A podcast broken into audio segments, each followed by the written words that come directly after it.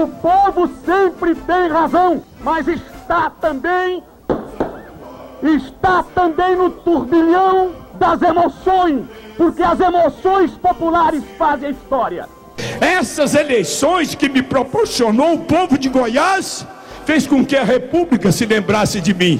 Pelo visto, já está com a intenção toda de negociar a CELG e não tem aqui menor interesse de dizer por que acoberta 42 distribuidoras e penaliza as centrais elétricas de Goiás. O Brasil, presidente, não pode ser vítima de minorias que não querem uma democracia onde o republicanismo possa prevalecer.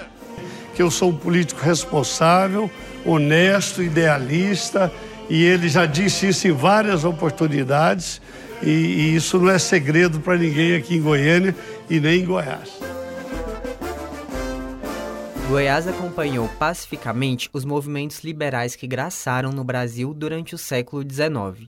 A abolição dos escravos não afetou a vida econômica da província e a transformação do regime monárquico em republicano ocorreu sem grandes dificuldades. Os bulhões, dirigentes do Partido Liberal, após o 15 de novembro, tornaram-se os donos do poder em Goiás, apoiados pelos republicanos. Esse foi o parágrafo que introduz o capítulo Movimentos Liberais e a Implementação da República em Goiás, do livro História de Goiás, uma das nossas bases na construção desse podcast. Após anos de luta dos negros escravizados por liberdade, apenas em 1870 os ideais abolicionistas chegaram com força no Brasil e em Goiás.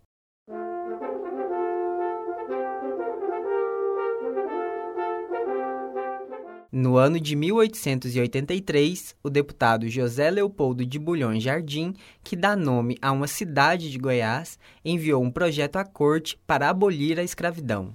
Apesar de elogiado pelos jornalistas do Rio de Janeiro, capital do país, o texto foi vetado por Dom Pedro II. O deputado, que um dia viria a ser senador de Goiás, ocupou importantes cargos ao longo da Primeira República, como de ministro da Fazenda por duas vezes nos governos de Rodrigues Alves e Nilo Peçanha.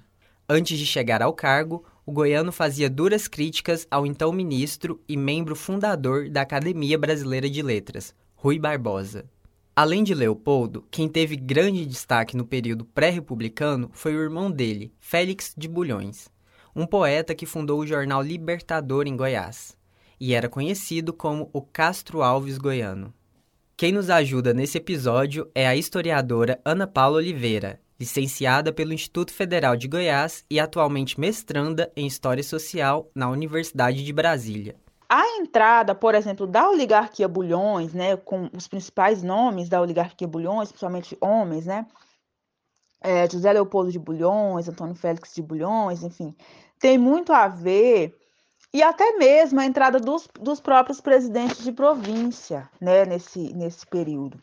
A gente tem uma, uma disputa significativa é, em torno desses, dessas figuras, porque todas elas vão aderir ao movimento abolicionista a partir da década de 1880, muito mais essa lógica que eu estou dizendo, assim, era preciso garantir, né, e aí a gente tem no século XIX toda uma, dentro da historiografia, toda uma disputa sobre quão grande era o medo da elite de revoltas escravizadas, de assassinato né, dos próprios senhores. Então, é, por que, que em Goiás a marca das sociedades abolicionistas? Então, assim, a gente tem uma criação expressiva de sociedades a partir da década de 1880, sobretudo 1885.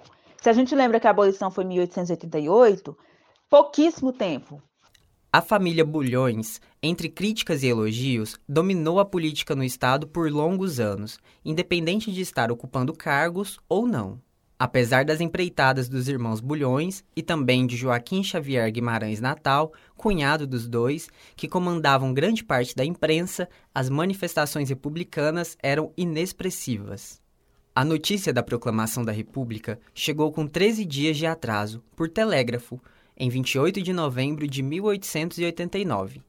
Guimarães Natal recebeu a proposta de se tornar o presidente do Estado, mas não aceitou, pelo menos não por completo. O que é importante chamar a atenção é que essa reorganização política da República, a partir de 1889, tem as elites agrárias no controle, né? Quem vai disputar essa, essa organização é, são as elites agrárias, né? São as, as elites é, oligárquicas. Então, a gente tem uma, a disputa que já existia entre os Bulhões Jardim e os campos Fleury, como discussão ali as intenções liberais e as intenções conservadoras. Só que é importante lembrar que no século XIX, esses nomes, né, liberais, conservadores, são apenas uma nomenclatura, não necessariamente existe uma quebra abrupta de ideias entre esses dois grupos. Guimarães Natal sugeriu então a criação de uma junta governativa, composta por ele, como presidente, José Joaquim de Souza e Major Eugênio Augusto de Melo. O governo provisório, em 1890, nomeou o tenente-coronel Bernardo Vasques como presidente de Estado. Porém, ele nem chegou a assumir o posto. A responsabilidade ficou por conta de Rodolfo Gustavo da Paixão.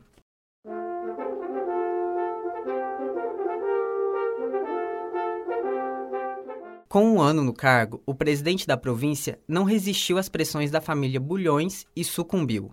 Inicia-se aí uma sequência de trocas no poder, entre o grupo da família Fleury e da família Bulhões, o que evidencia o período oligárquico nacional. Essas estruturas é, políticas sociais, elas permanecem iguais com a República, então a gente ainda vai ter é, uma base extremamente agrária, é, que é a mesma base que essas oligarquias fizeram fortuna, com a exploração do trabalho gratuito, enfim. É, no caso aqui, a gente pensando nessa questão da República Velha, não é à toa que ela também é chamada de República dos Coronéis, né? Uma outra nomenclatura que a gente usa. Então, vai haver, dentro desse movimento, é, um controle político com a criação de partidos políticos e essas ocupações estaduais e federais, né? Até que em 1892, José Leopoldo de Bulhões é eleito para representar Goiás, mas quem assume é Antônio José Caiado, dando início a uma nova dinastia que dura até os dias atuais. Goiás não possuía assim um nome, não, não possuía, aliás, vários nomes expressivos, mas a gente tem, é, se a gente precisar destacar um nome, é justamente o José Leopoldo de Bulhões, que vem dessa imprensa é, abolicionista, né, com todas as suas contradições, essa, esse movimento abolicionista da elite, que eu digo, com todas as suas contradições, mas que é um nome, né, vai se destacar como um dos grandes líderes políticos desse início de república, dessa primeira república, é, então, ele tem um poder que vai se ampliar a partir de 1889, junto com o José Xavier de Almeida e o Antônio Ramos Caiado. É, então, é, é, um poder que se amplia e essa descentralização é, ela vai ser operada aí em, algumas, em alguns pontos. Porque, por exemplo, os bulhões eles vão ter um pouco mais esse domínio político entre 1892 e 1901 depois, é, o Xavier de Almeida, de 1901 a 1912. E aí os bulhões voltam a essa cena em 1909 até 12. E depois a hegemonia dos Caiado, de 1912 até a, o governo Vargas em 30, 1930. Então, é, acho que é importante frisar isso, né, que essas elites, elas não tinham, né, elas não tinham um projeto de Estado, porque elas queriam justamente garantir essa continuidade de poder, né, e o que é, interviesse nesse movimento era visto como um empecilho que deveria ser anulado de alguma forma, ou com algum estratagema político, ou com alguma é, forma de articulação em que esses interesses particulares eles pudessem prevalecer. Esse foi o Governadores de Goiás. Eu sou Lucas Tavares, pesquiso e escrevo o roteiro do episódio e a edição fica por conta de Danilo Boaventura e Elvis Giovanni. Até a próxima semana!